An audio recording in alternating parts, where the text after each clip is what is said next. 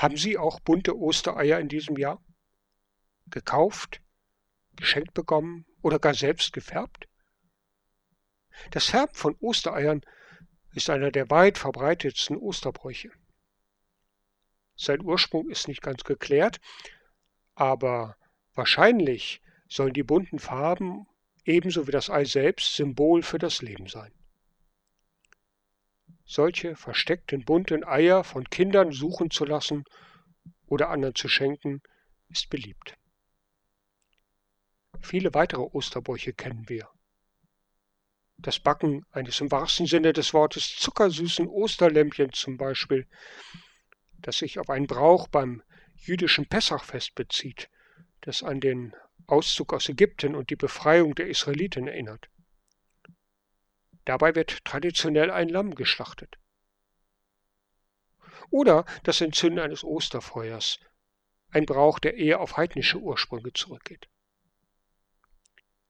Die für mich schönste und wichtigste Tradition ist die, in der Nacht zum Ostermorgen in der Kirche das Osterlicht zu entzünden. Das Licht der neuen Osterkerze wird an viele kleine Kerzen weitergegeben, die die Menschen in der Kirche in der Hand halten. So weicht die Dunkelheit Kerze für Kerze aus dem Raum. Schade, dass das auch in diesem Jahr wieder nicht möglich ist. Ein weniger bekannter Brauch, den haben die Konfirmandinnen und Konfirmanden meiner Gruppe in diesem Jahr aufgenommen. Das Bemalen und Gestalten von Ostersteinen. Sie haben richtig gehört. Ostersteine, nicht Ostereier. Dazu haben sie sich im Garten oder bei einem Spaziergang einen relativ flachen Stein gesucht und nach dem Säubern mit bunten Farben gestaltet. Und zwar so, dass er für sie vom Leben erzählt. Tolle Ergebnisse sind dabei entstanden. Das Bild des Ostersteins hat seinen Ursprung im Osterevangelium. Dieses erzählt von dem Besuch dreier Frauen am Ostermorgen am Grab Jesu. Sie waren gekommen, um den Leichnam Jesu mit wohlriechenden Ölen zu salben und ihm so die letzte Ehre zu erweisen. Am Tag der Grablegung war angesichts des anbrechenden Sabbats keine Zeit mehr dafür. Auf dem Weg zum Grab umtreibt die Frau nun die große Sorge, wer das Grab für sie öffnen könne. Doch diese Sorge erweist sich als gegenstandslos. Das Grab ist schon geöffnet, als sie ankommen, der Grabstein weggerollt. Nun könnte man an dieser Stelle schon erwarten, dass die Frauen erschrecken, Kämen wir auf einen Friedhof und fänden ein offenes Grab, wären wir entsetzt. Sie aber gehen unerschrocken in das Grab hinein. Ihr Erschrecken bewirkt erst der Jüngling, der sich im Grab aufhält. Er spricht sie an, und aus seinem Mund erklingt die eigentliche Osterbotschaft. Der Herr ist auferstanden. Er ist nicht hier. Und dann gibt er den Frauen den Auftrag, genau diese Botschaft zu den Jüngern zu tragen. So erzählt uns das Osterevangelium davon, dass das Leben, das Gott will, am Ende siegt. Kein Stein kann es verschließen. Aus dem Grabstein wird der Osterstein. Für mich stellt der Stein in dieser Erzählung ein wichtiges Symbol dar. Er erzählt zunächst von der Bedrohung und dem Leid, wie wir es im Leben auch kennen. Was haben wir manchmal für Lasten zu tragen, die uns niederdrücken und den Atem zum Leben rauben?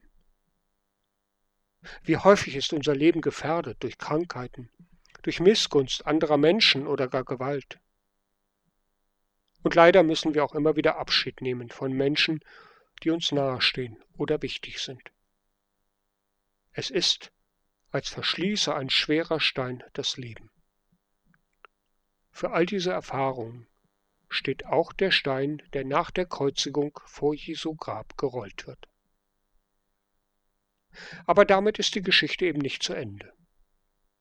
Erst jetzt kommt der Höhepunkt.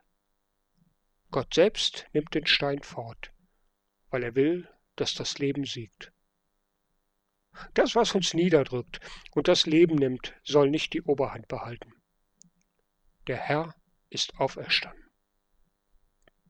Die drei Frauen werden zurück in das Leben geschickt und sollen von ihrem Erlebnis erzählen und so dafür sorgen, dass dieses von Gott geschenkte neue Leben im Alltag aufleuchtet und Kraft und Hoffnung gibt inmitten aller Sorgen und Lasten.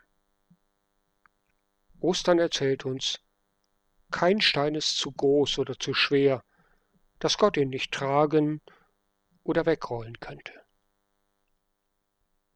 Die Konfirmandinnen und Konfirmanden haben ihren Stein fotografiert. Manche haben das Foto oder sogar den Stein selbst Menschen geschenkt, denen es nicht gut geht. Andere haben ihn jemandem vor die Tür gelegt, mit dem sie in diesem Jahr zu Ostern wegen der Kontaktbeschränkungen nicht feiern können. Ein Stein, der vom Leben erzählt, als Gruß. Ich wünsche Ihnen gesegnete Ostern. Möge Gott Ihre Steine zu Steinen machen, die vom Leben erzählen. Vielleicht haben Sie ja selber Lust bekommen, sich einen Stein im Garten zu suchen, ihn zu gestalten und in den kommenden Wochen der Osterzeit einem Menschen zu schenken und zu erzählen von diesem Brauch.